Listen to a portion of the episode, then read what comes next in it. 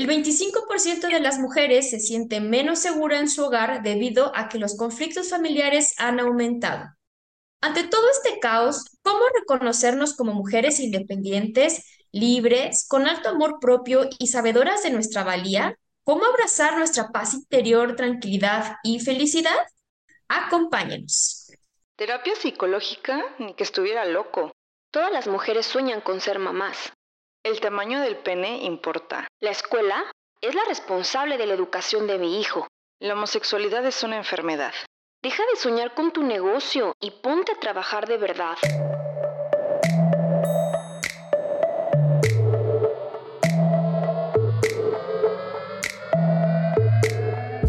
Te habla Georgina y Susana Sánchez. Con el fin de cuestionarnos y generar criterios propios, descubramos mitos y realidades sobre el amor, la nutrición, la sexualidad, las emociones, emprendimiento, educación y muchos temas más.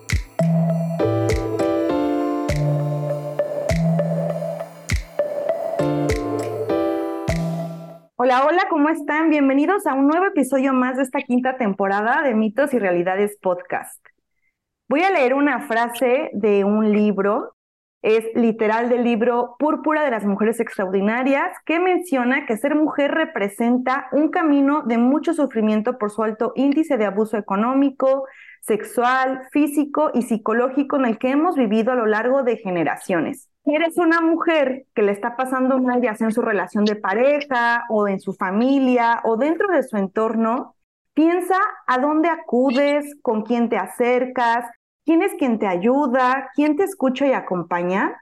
El día de hoy contamos con una invitada maravillosa. Ella es fundadora y presidenta de la Red Púrpura de Mujeres Extraordinarias, la cual busca impulsar desde temprana edad a las mujeres para que puedan decidirse a vivir de una forma diferente, con independencia emocional, económica, libertad, tranquilidad y plenitud. También es fundadora y presidenta de Ella Transforma AC, una organización civil que promueve el empoderamiento de niñas y adolescentes para la prevención de la violencia de las mujeres por razón de género. Integra el Comité Mujeres Líderes de América, autora del libro Púrpura de las Mujeres Extraordinarias, Los 14 Pasos. En marzo de 2023 fue seleccionada para representar a México dentro de la delegación mexicana en la 67 Comisión de la Condición Jurídica y Social de la Mujer en la ONU en Nueva York. Ella es Liliana Aguilera. Bienvenida, Liliana. Bienvenida, mitos y realidades. Muchísimas gracias. Estoy muy contenta de estar aquí con ustedes y con su audiencia y con las mujeres que podamos llegar e invitarlas a subirse a este barco púrpura.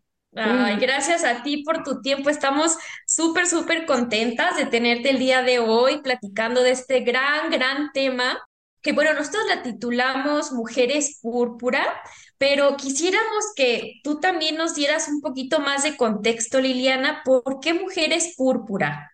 Pues bueno, Mujeres Púrpura es por varias razones. Una de las razones es porque, bueno, ustedes saben que el color púrpura, el morado, el violeta viene de la gama que ha establecido las Naciones Unidas para la búsqueda de la lucha de igualdad de oportunidades para las mujeres.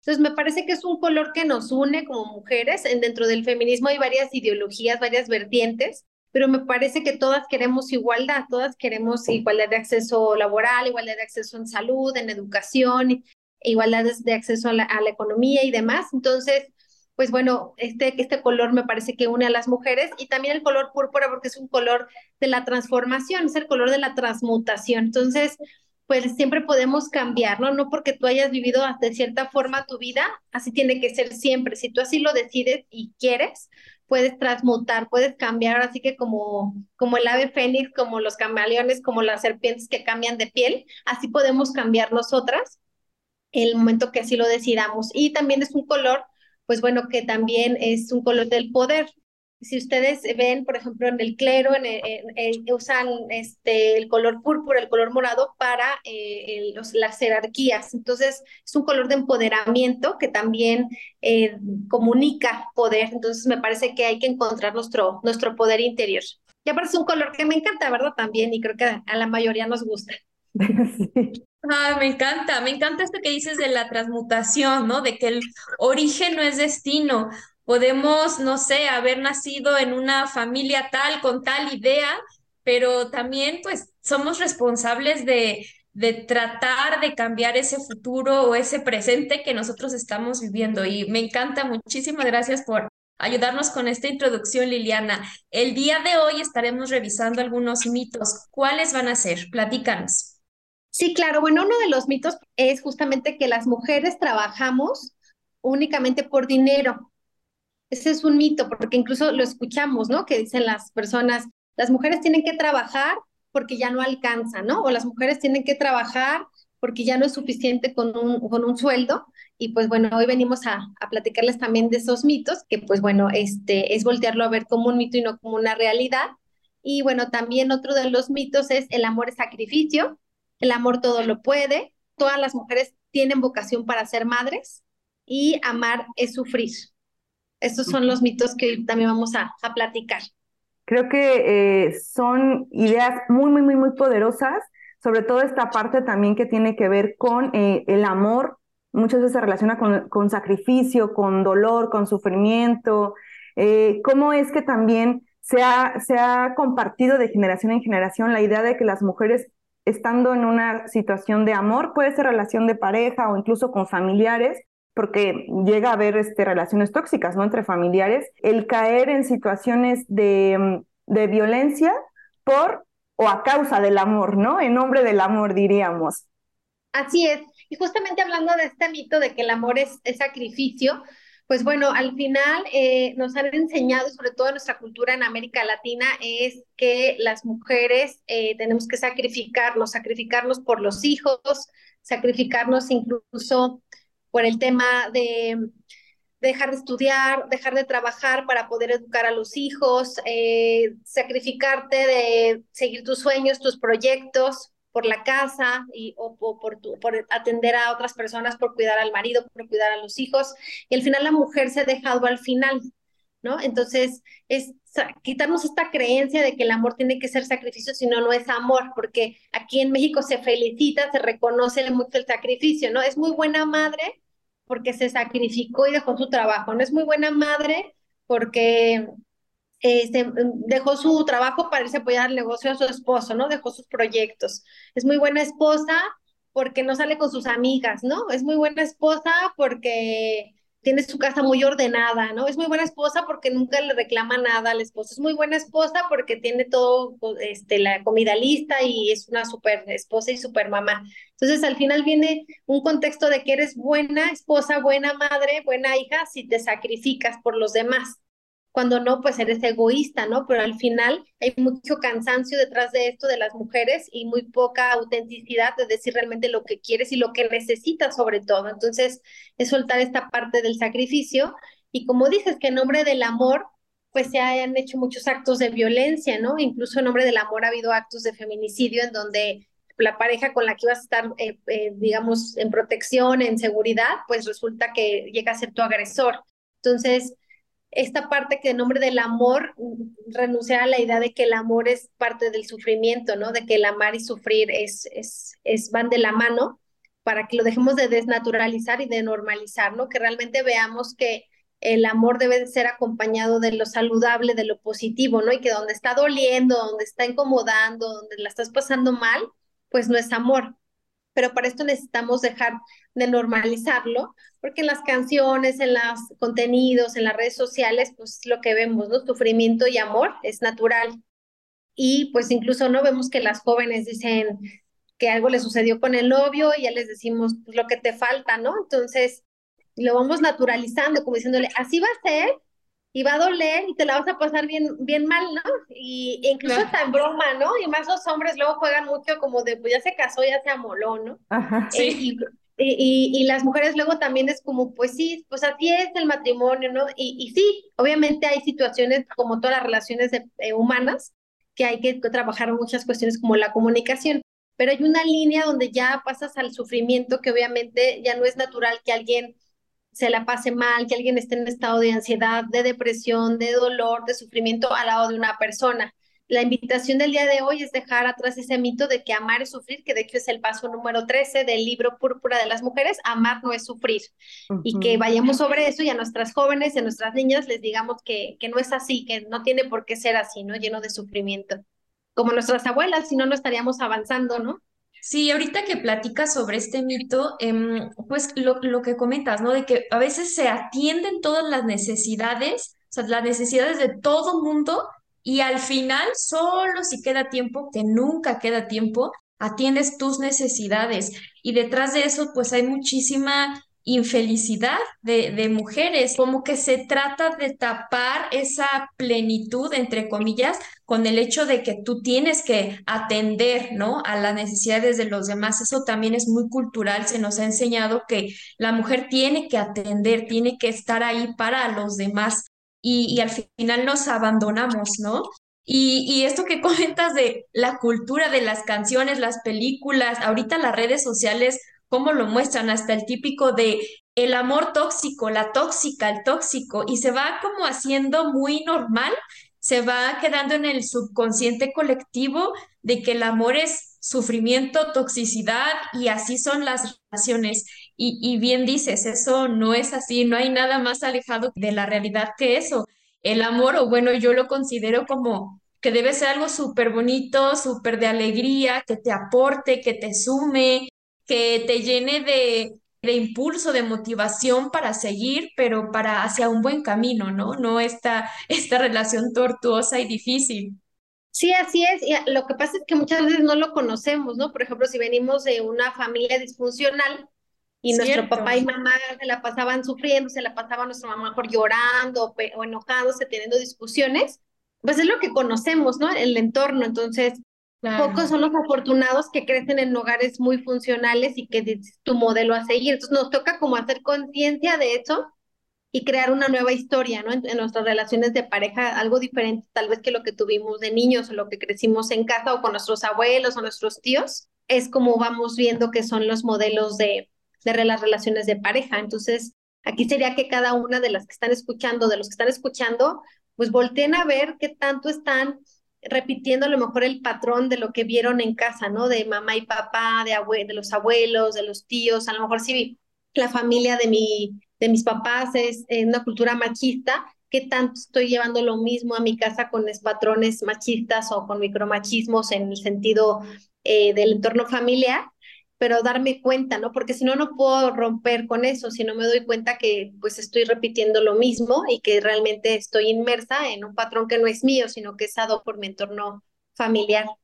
Y también esta parte, Liliana, de darse cuenta creo que es complicado, ¿verdad? O sea, eh, depende también como de muchos recursos con los que se cuente en ese momento, porque hay ocasiones en las que hay mujeres que están inmersas en situación de violencia y a lo mejor uno lo puede ver como de fuera y demás, pero también ya estar dentro de una relación tan violenta implica el cómo abro los ojos y cómo me percato que lo que yo estoy viviendo no es normal, sino sí tiende a ya encasillarse en una situación violenta. Y es como uh -huh. todo un proceso para decir, oh, sí, sí estoy viviendo violencia o mi relación sí es violenta.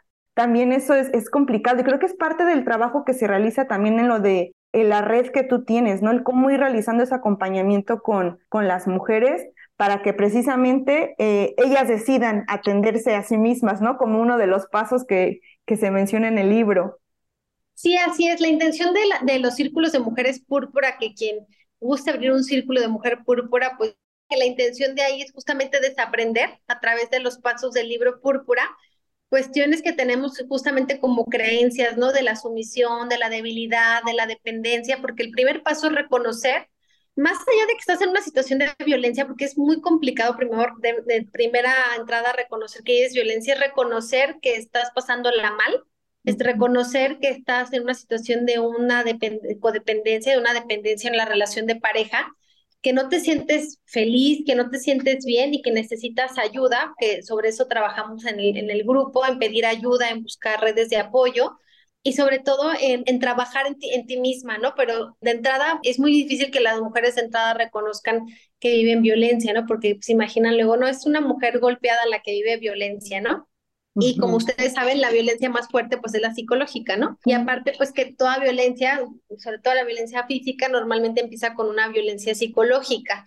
A mí me parece muy pues interesante el, el violentómetro que en su momento publicó el Instituto Politécnico Nacional, uh -huh. que creo que sirve mucho para que las mujeres, o sea, ubiquen si viven violencia, porque la, desde la violencia psicológica, ¿no? Desde que empieza con un tema de humillaciones, con un tema de descalificación, con, con una situación de, de bromas hirientes, de la ley del hielo, de mentirte, de engañarte, ¿no? Este, de culpabilizar, de descalificar tu, tu opinión, este, de controlar, de prohibir hasta llegar a, la, agresión física, ¿no? Desde jalar del cabello es una agresión física, golpear jugando, ¿no? Caricias agresivas, eh, cachetear, patear, todo esto hasta ir subiendo de nivel, ¿no? Entonces, lo primero, todo esto, pues es que a medida que tú tengas más, más amor propio, no vas a permitir que alguien pase por encima de ti. Por eso es tan importante que a nuestras niñas y a nuestros niños, eh, ambos, los eduquemos con, con una alta autoestima porque tanto para ser generador de violencia hablamos de personas que carecen de, de autoestima saludable, tanto las víctimas de violencia, ¿no? Para permitir también este abuso, para caer en un factor de dominación. Al final, para que haya un dominante es que haya alguien, alguien sumiso en, en, en la relación, ¿no? Entonces, sí hay todo un tema que, que hablar y que tratar en, en, en, la cuestión, digamos, del reconocimiento de, de la violencia pero los grupos, bueno, yo lo he visto, han servido mucho para que las mujeres den pasos importantes de aprender a poner límites, algo que no nos enseñan de pequeñas, a tomar decisiones, a hacer valer su voz, a no quedarse calladas, a pedir ayuda profesional, que al final es como un acompañamiento para que ellas más descubran pues lo que está sucediendo, ¿no? Y tomen decisiones al, al respecto.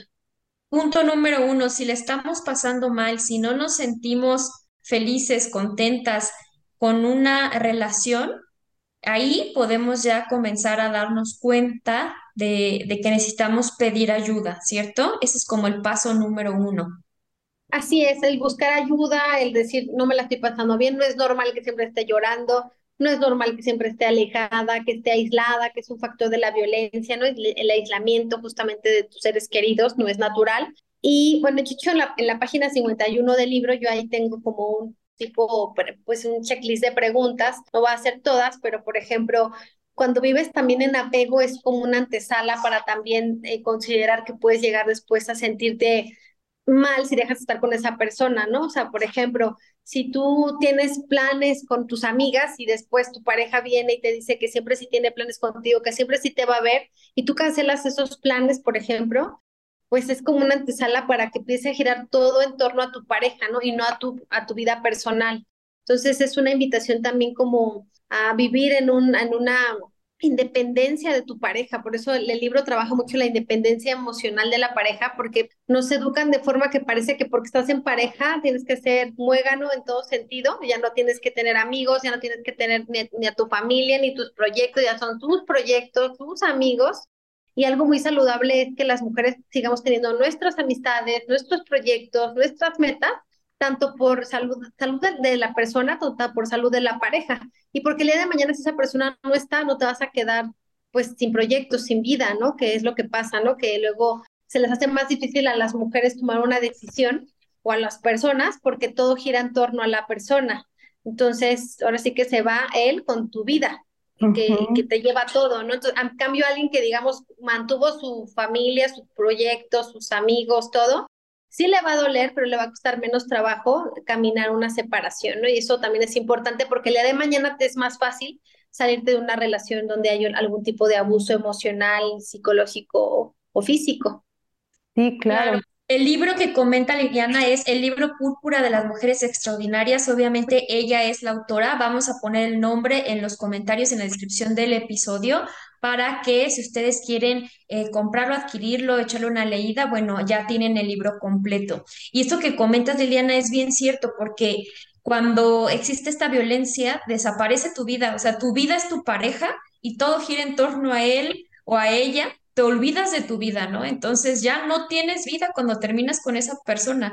Y creo que esto va relacionado con el mito número dos, que el amor todo lo puede, ¿no? Que es como, no, no importa si estamos enamorados, si estamos juntos, no importa que, que tengamos discusiones, no importa que, que nos las pasemos mal, pero nos amamos, porque también es esa mala idea del enamoramiento, del amor, que comentamos que está relacionado con el mito número uno, que es de sacrificio.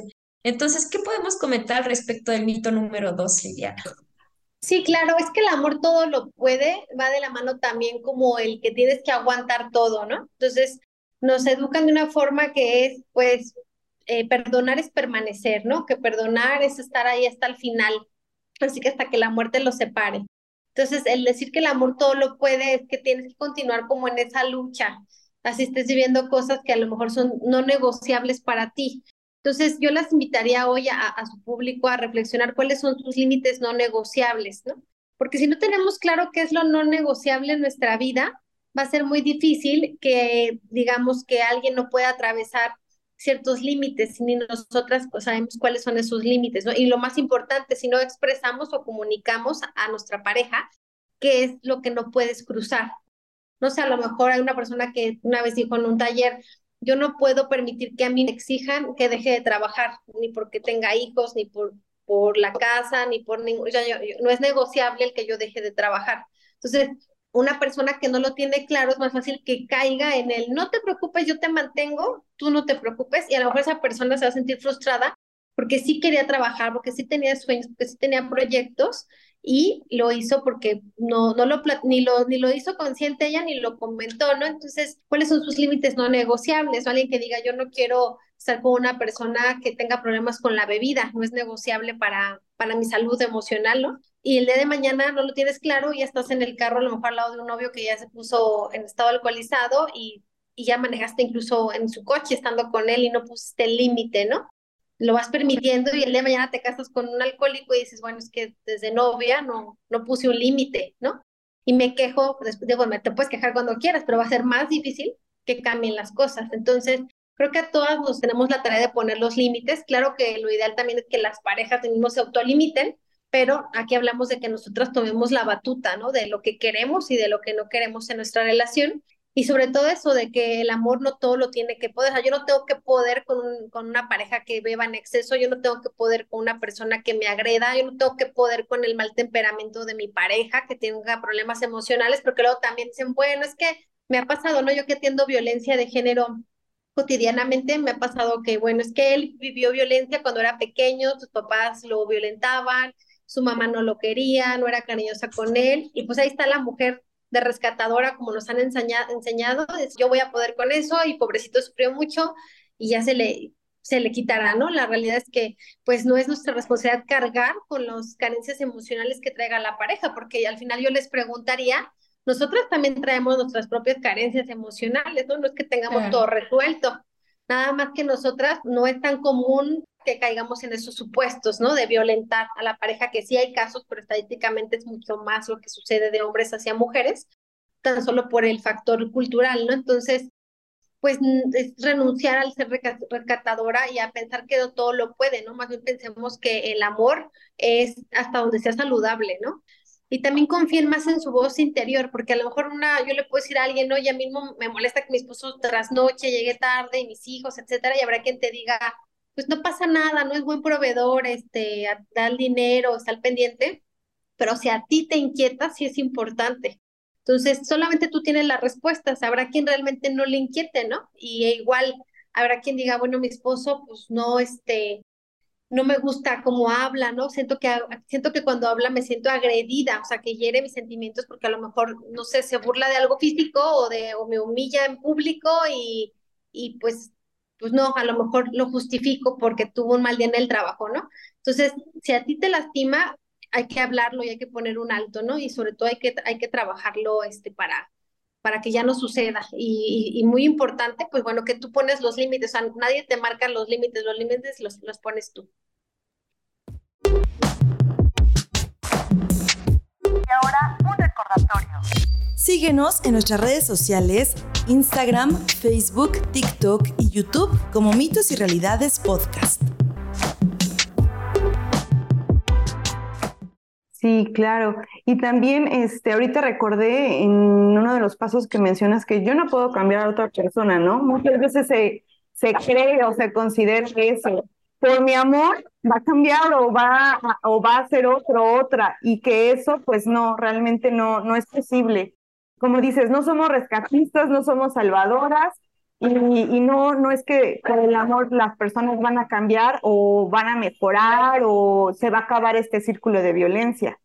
Sí, de hecho va de la mano, son dos pasos que son relacionados, que yo no puedo cambiar a otra persona y yo no soy culpable de lo que le suceda a mi pareja. Porque yo veo mujeres que dicen, no, es que pues está tomando mucho porque se quedó sin trabajo, ¿no? Entonces, luego, luego empezamos como a, a, comparecer, ¿no? Como a, a compadecer. Se justifica. Se justifica y empezamos con esta autocompasión que también nos han educado a ti y a las mujeres, como que tenemos que ser buenas. Y al final, eh, pues si una mujer eh, deja de trabajar, pues tampoco se puede dar el lujo de irse y tomarse todas las cervezas de la casa y ponerse en el sillón tiene que atender a los hijos, tienes que seguir, ¿no? Entonces, tenemos que tener un poco de mirada más fría. De, yo siempre lo digo y se lo digo sobre todo a las jóvenes, de amar más inteligente, de una forma más inteligente, porque nos, nos, nos enseñan a amar nada más como emocionalmente, ¿no? Pero tenemos algo muy importante que es nuestro cerebro y que eso nos tiene que ayudar a amar de una manera más inteligente, de, no, de sí, sí está, este, yo estoy en favor de las relaciones de parejas saludables, pero sí me parece que tenemos que renunciar como mujeres a esta parte de creer que los podemos cambiar, que al final también es voltear a ver a tu pareja y ver si la aceptas, si la vuelves a elegir tal y como es. Que como lo digo en el libro, no porque la elegiste una vez la tienes que volver a elegir, porque luego sientes como, pues ya la elegí, pues ya me amolé, ¿no? Para siempre, ¿no? O sea, es un refrendo de decir, hoy te vuelvo a elegir porque también yo he cambiado, ¿no? Porque también yo he madurado, no soy la misma de hace 10, 5, 20 años y quiero y necesito nuevas cosas, sobre todo las mujeres cuando nos convertimos en madres, buscamos otras cosas. O sea, la, la mujer no es la misma cuando está sin hijos que con hijos, porque ya hay un factor que dices, a ver, aquí tiene que haber más seguridad, ¿no? O sea, no, tengo que tener más estabilidad, ya, los problemas de pareja me van a hacer más ruido, las adicciones, eh, los comportamientos, entonces ahí es un despertar también de las mujeres. Muchas mujeres despiertan cuando se convierten en madres, algunas pues tardan todavía más tiempo, ¿no? Este, pero al final eh, nos toca renunciar a esa idea de cambiar, nos toca también soltar de que no somos culpables. Hay personas que no dejan a sus parejas porque dicen, si lo dejo, mm, este, dice que se va a hacer incluso daño, ¿no?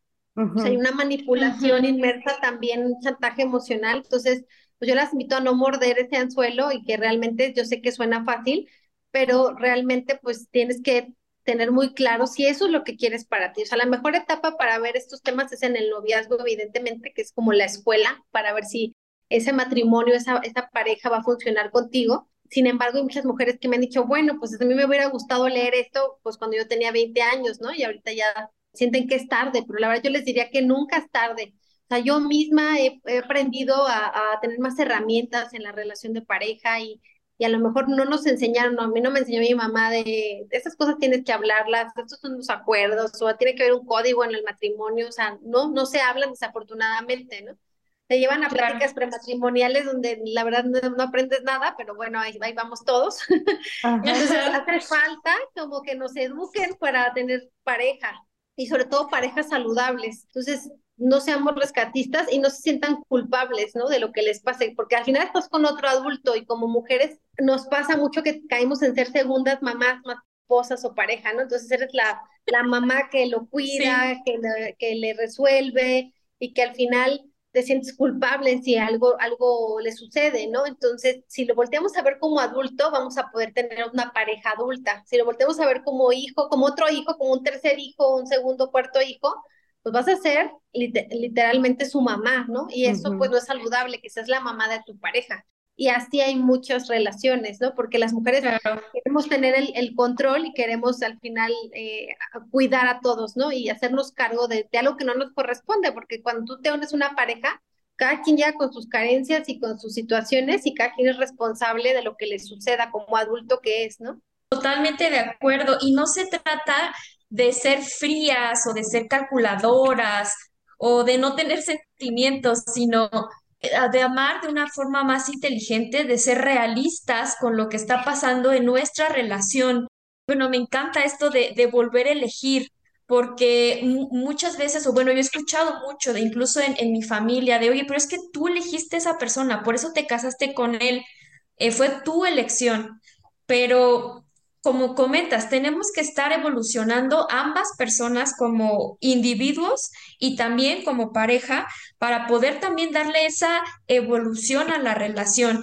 Y si una persona va evolucionando y la otra se queda atrás, pues ya la pareja es dispareja y tienes que volver a tomar esas riendas y decir, sabes que yo te elegí o estuve o decidí estar contigo en ese momento de mi vida, pero ahora tal vez ya no funcionamos, tal vez ya me siento mal, tal vez ya no eh, cumples con esta parte de una pareja sana, entonces precisamente porque me antepongo primero mi salud mental, mi autoestima, a mi persona, entonces hoy decido separarme de ti. Y creo que eso es lo más sano y sí es muy, muy, muy complicado, como comentaba Susi, darte cuenta de eso y hacerlo, o sea, dar ese paso y no volver atrás, porque también hay veces que sí, se da ese paso, pero se regresa, ¿no? Y, y volvemos, y bueno, ahora sí, ya va, va a cambiar, etcétera. Y es un círculo de nunca terminar, es un loop en el que estamos metidas y no podemos tomar esas riendas y decir hasta aquí, que es justo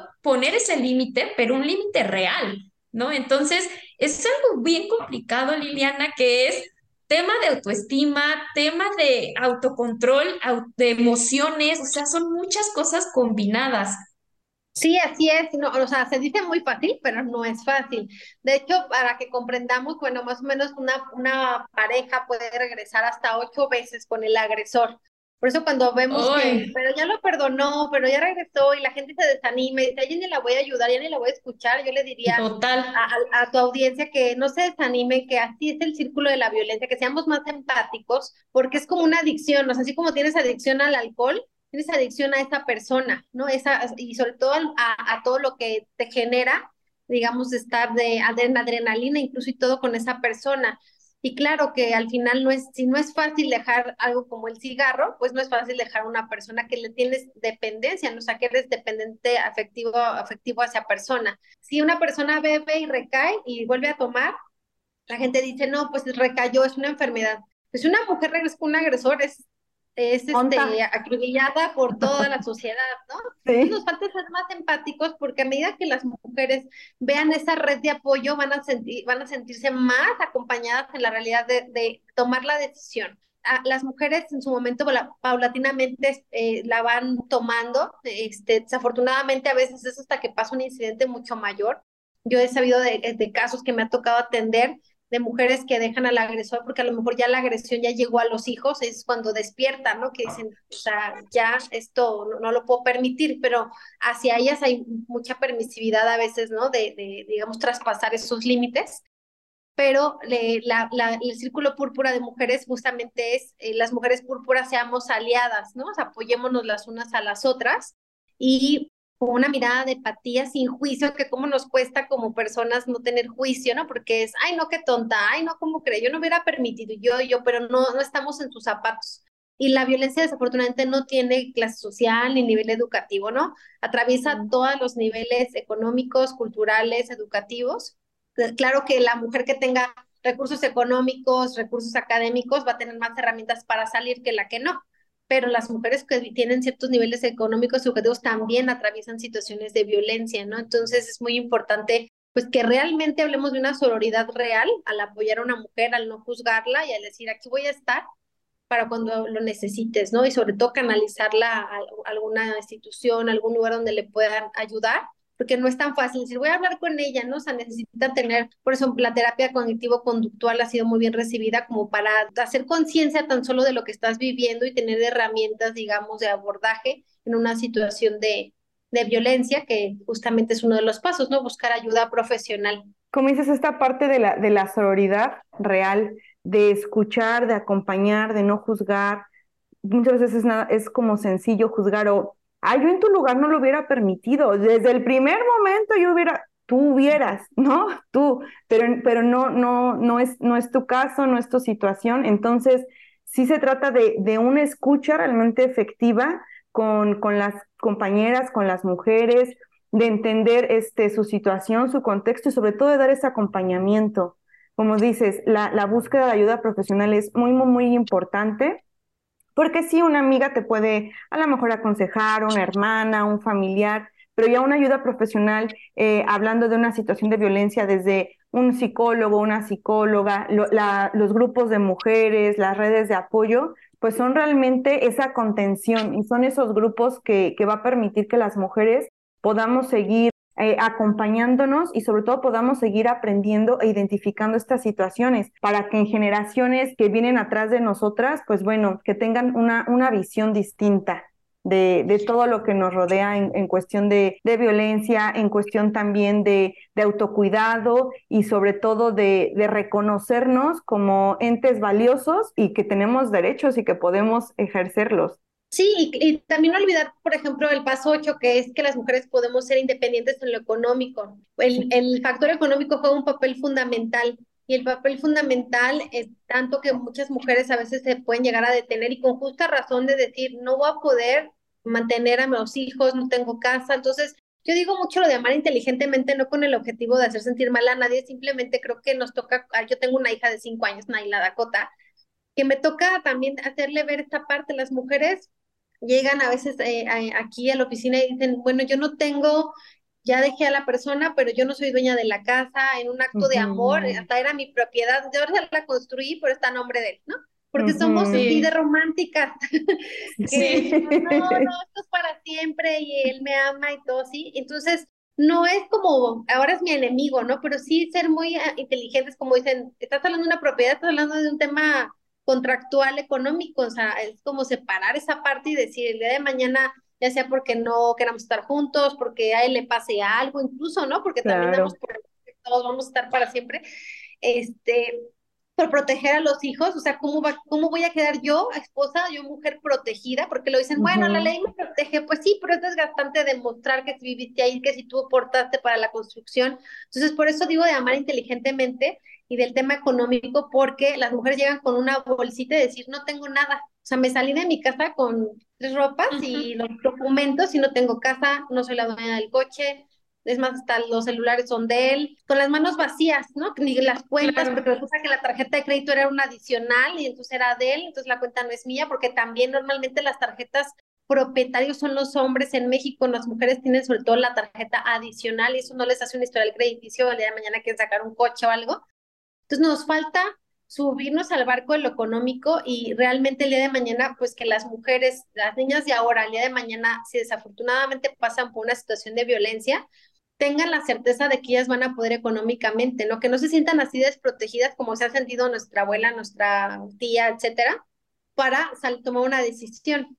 Y no nada más a veces de esta educación, porque hablamos, sí, la educación, no la carrera, pero hay mujeres con educación que tampoco tienen, son las dueñas de la cuenta de ahorros, son las dueñas de la propiedad. Entonces, es un tema como del, de lo que decimos, ¿no? De cómo relacionas el tema del amor y voltear a ver también cosas pues necesarias que a veces no se hablan, porque también hay una manipulación en el que ha tocado que me dicen, es que le dije que quería la propiedad de mi nombre y se enojó, o sea, se indignó Ahora sí que se indignó el Señor porque, este, porque quiero estar, ¿no? Es un derecho que tú tienes, porque si tú estás aportando, incluso dices, no estoy aportando, pero, pero estoy educando a los hijos, etcétera, pues tengo un derecho, ¿no? Tenemos que, que hablar esos temas aunque sean incómodos, ¿no? Y si alguien te quiere, no se tiene por qué incomodar, ¿no? Porque en teoría, pues quiere tu, tu seguridad en ese momento, al menos que estás bien, ¿no? Entonces, es un mensaje creo que importante que, que lo hablemos, incluso antes de casarte también tengas esos acuerdos, esas conversaciones eh, que son importantes. Y el tema de, eh, que, que, que, va de la mano con el tema del mito también, ¿no? De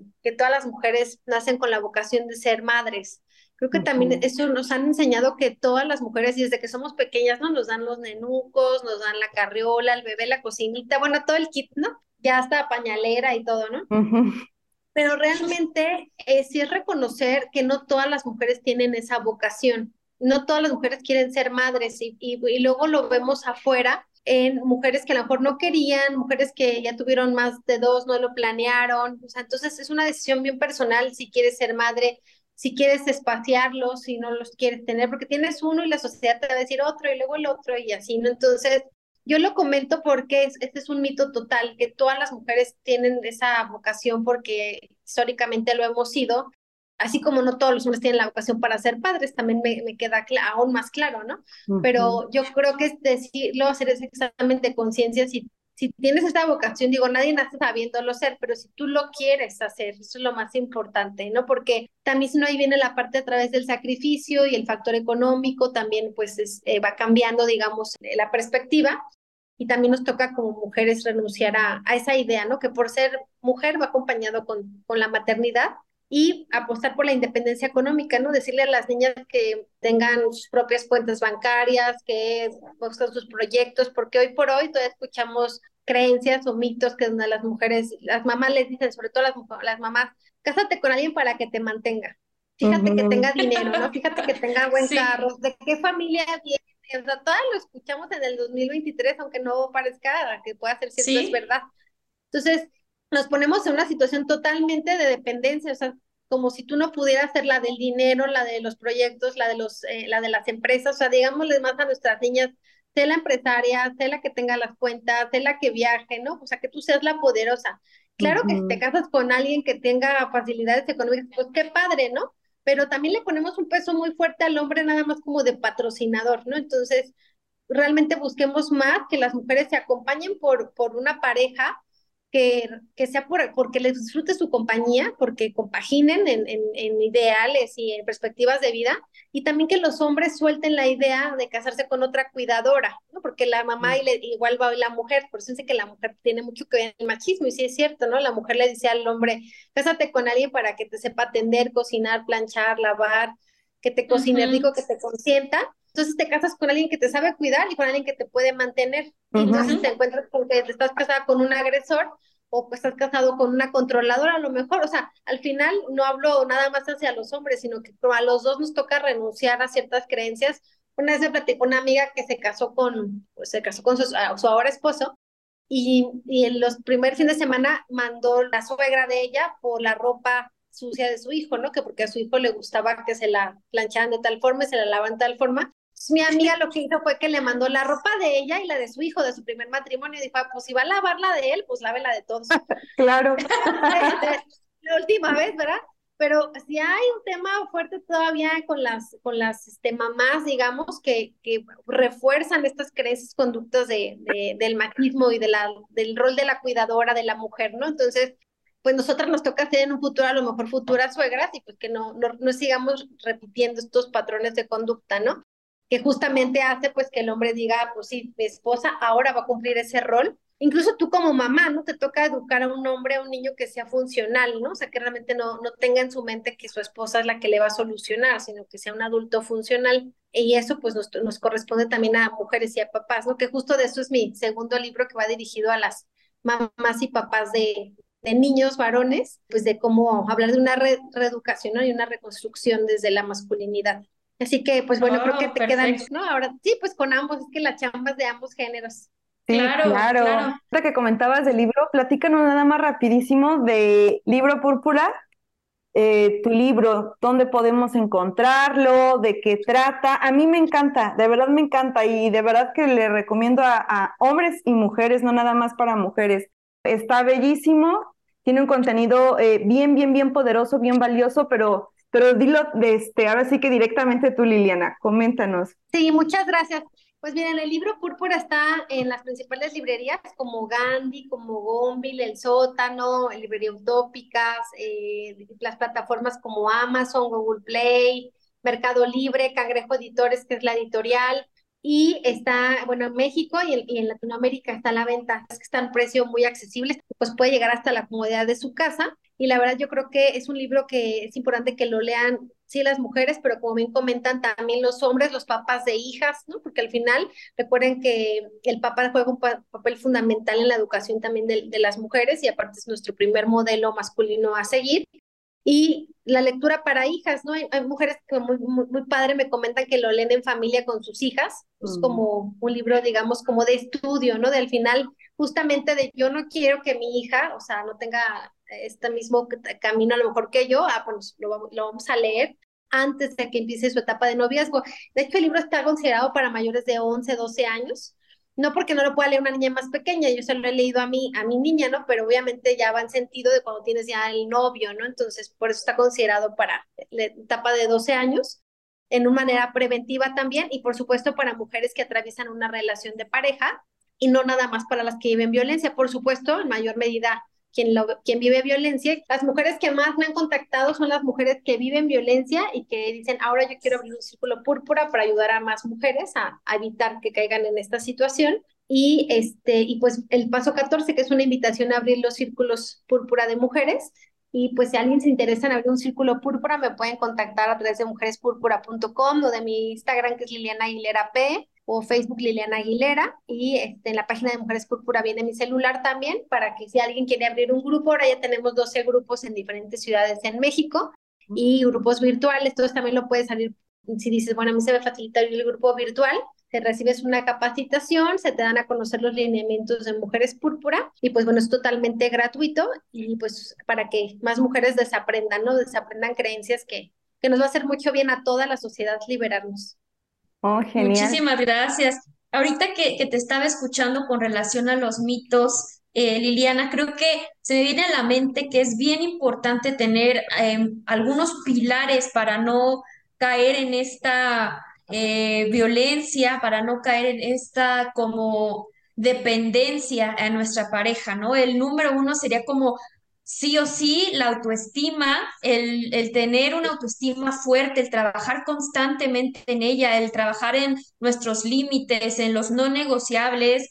Eh, el pilar número dos, pienso que podría ser la libertad financiera para nosotros poder también tomar decisiones en cuestión económica para nuestra seguridad eh, financiera de, de, nuestro presente y nuestro futuro. También nuestra libertad social o de red de apoyo, a lo mejor continuar con nuestra familia, con nuestros amigos, buscar este apoyo en otras personas, que no solo nuestra pareja sea pues la persona con la que nos relacionamos o con nuestros hijos nada más, ¿no? Sino con, con otras personas. Y por último, tener también esta libertad de propios proyectos, de esta autonomía, de estos sueños, de este propio trabajo, de, de, de crear proyectos propios para poder justo hacer este como engranaje de todos estos pilares y poder realmente ser autónomas y poder ser libres de, de nuestra vida sin necesidad de depender de este amor falso, tóxico y, y que muchas veces pues es lo que se nos ha enseñado, pero justo reconocerlo y poder empezar a cambiar patrones. Y bueno, con esto nos vamos a los tips de este episodio.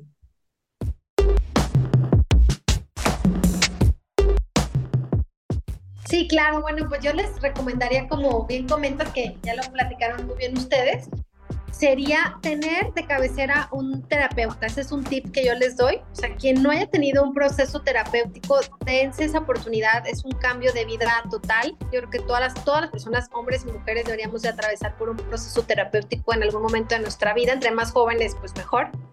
Si alguien está por casarse, tengo tengo un proceso terapéutico individual previo también. Entonces, un tip sería tener un terapeuta de cabecera de la corriente que tú te acomodes pero que tengas un proceso, pero que sea psicólogo profesional, porque ya hay muchas corrientes holísticas, que pues es muy distinto, ¿no? Que un terapeuta. Otro tip muy importante sería eh, el tema de consolidar tu red de apoyo de una manera importante, es decir, nutrirla, ¿no? O sea, mi red de apoyo son mis amigas, no nada más las busques cuando tengas un problema, ¿no? O cuando tengas una necesidad. O sea, cultivarlas sí es de verdad porque día de mañana pues, no sabes cuándo la vas a necesitar y porque está comprobado. Harvard hizo un estudio desde hace como 20 años para medir la felicidad y el estudio lo, de los puntos que arroja es que la calidad de las relaciones que tengas van a determinar qué tan feliz eres. Entonces, si tú tienes una muy buena calidad con tus amigos, pues eso coadyuva que tengas un buen nivel, digamos, de alegría, lo cual pues eso es lo que todos apostamos, ¿no? Si tú tienes una buena relación con tus compañeros de trabajo y no estás como que el mundo me odia o que tú odias a todos, eso va a sumar, ¿no? Si tú tienes una buena relación con tus hijos, también, digo, claro que no es imposible que te lleves bien con todo el mundo, pero hablamos de tu círculo más cercano, ¿no? Entonces, cuidar las relaciones de personas con que tú tienes.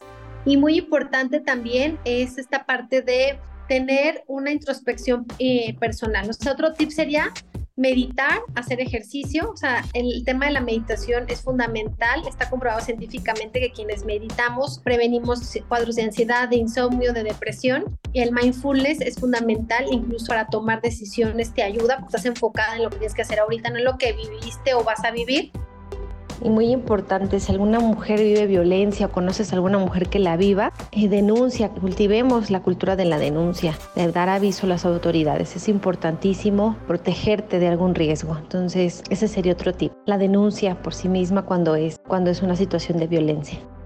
Siguiendo con los tips, pues bueno, sería que, cuides mucho de quiénes te relacionas, con quiénes te relacionas más, que sean esas personas que realmente te inspiren y que te motiven a ser una mejor persona. Analízalo muy bien y toma decisiones con quienes vas a pasar el tiempo que realmente sumen a eso que quieres lograr, que te empujen a ser mejor persona. Y muy importante, sea aliada de las mujeres, no juzguemos, no critiquemos, no caigamos en ese rol social que nos han dicho, ¿no? De que las mujeres no podemos ser, eh, que somos enemigas la una de la otra, no, inspirémonos la una de la otra, motivémonos de la una de la otra y sobre todo démosles la mano a las mujeres que más lo necesitan. Muy importante, lean mujeres, lean mucho, la lectura es para tu desarrollo eh, personal, emocional, para evolucionar hay que leer sí o sí tengan su libro de cabecera, por lo menos un libro por mes, asistan a cursos, renueven, se inviertan en ustedes mismas, sean disciplinadas en, este trabajo personal. Si tú te quieres sentir bien, no es posible que, pienses que a lo mejor eh, una vez al año pongas atención en ti misma. Esto es de todos los días, ser conscientes, si van a hacer ejercicios, si van a meditar, si van a ir a terapia, ser eh, comprometidas con ese trabajo personal, eduquen de una manera distinta, de una manera igualitaria a sus niñas y a sus niños, quienes sean madres. Y muy importante, pongan límites, pongan límites desde a, a partir de hoy, escriban sus límites no negociables, pónganse en primer lugar y por supuesto tengan una filosofía púrpura. Muchas gracias por, por haber estado en este podcast con, con, nosotras, con Susana y con Georgina. Y quien guste contactarme, pues recuerden que mujerespúrpura.com, Liliana Aguilera P, el libro en todas las plataformas y pues bienvenidas al barco de Mujeres Púrpura. Muchas gracias Liliana por tu participación. Pintemos nuestro mundo de color púrpura con la mujer púrpura extraordinaria que tú eres. Y con esto hemos llegado al final de este episodio. Si conoces a alguien a quien le pueda servir la información, no dudes en compartirla. En nuestras redes sociales los encuentras como Mitos y Realidades Podcast. Muchas gracias por estar. Ávense mucho. Y vibren bonito. Chao. Chao. Gracias por escucharnos. Tú eres parte fundamental de este proyecto. Si te gustó nuestro contenido, ayúdanos a compartirlo. Síguenos en nuestras redes sociales y coméntanos sobre qué mitos y realidades te gustaría que descubriéramos juntos. Encuéntranos en Instagram con el hashtag Conocer para Comprender.